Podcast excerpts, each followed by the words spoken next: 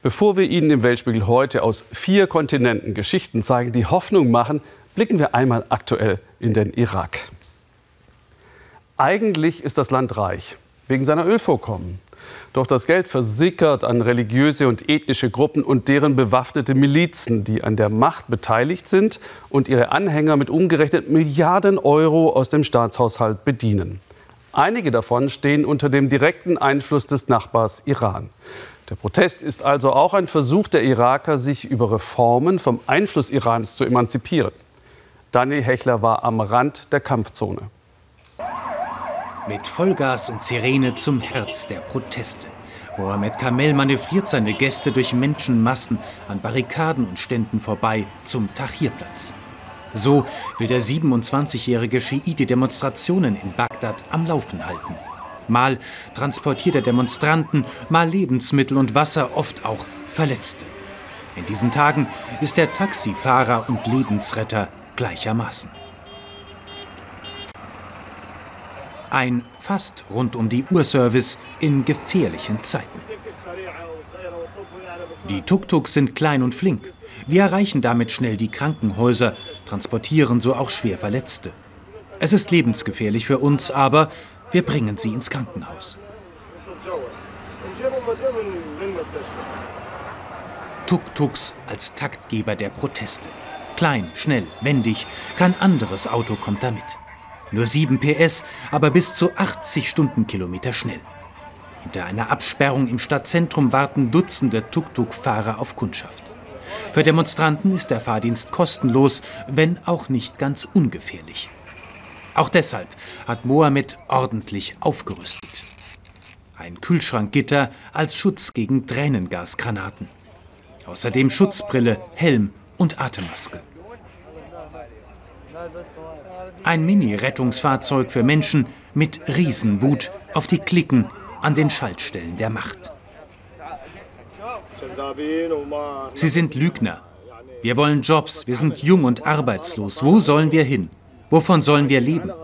Die Parteien haben unser Leben zerstört. Wir wollen unsere Rechte. Was wird aus uns nach der Ausbildung? Nach 13 Jahren Schule haben wir unseren Abschluss und sitzen rum. Es muss eine Revolution geben, ein Ende der Korruption. Das Geld und das Öl fließen einfach weg. Das Land hat Schätze, aber die gehen an andere. Vor einem Jahr kratzten seine Eltern ihr Geld zusammen, schenkten Mohammed das Tuk-Tuk. Das reicht knapp zum Überleben, zu mehr nicht. Die Proteste sind der Aufschrei einer jungen Generation ohne Zukunft. Sie verändern das Gesicht von Bagdad und womöglich auch das Land. Der Tahrirplatz, die Drehscheibe des Aufstands. Anfang Oktober bricht sich hier die Wut Zehntausender Bahn über Korruption, Vetternwirtschaft, Proportsdenken und Bildungsnot. Die Regierung verspricht Reformen und lässt auf Demonstranten schießen. Die Brücken zum Regierungsviertel werden mit brutaler Gewalt geräumt. Mehr als 300 Menschen sterben im Kugelhagel. Tausende werden verletzt.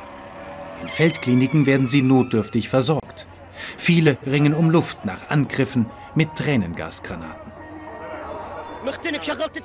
Wir sind fast erstickt. Ich bin mit meinem Tuk-Tuk rausgefahren, konnte nicht weiterfahren. Ich habe keine Luft mehr bekommen. Bittere Erfahrungen, die zusammenschweißen. Über ethnische und Religionsgrenzen hinweg. In diesem Café gönnen sich Mohammed und seine Freunde ab und an eine Pause vom Proteststress.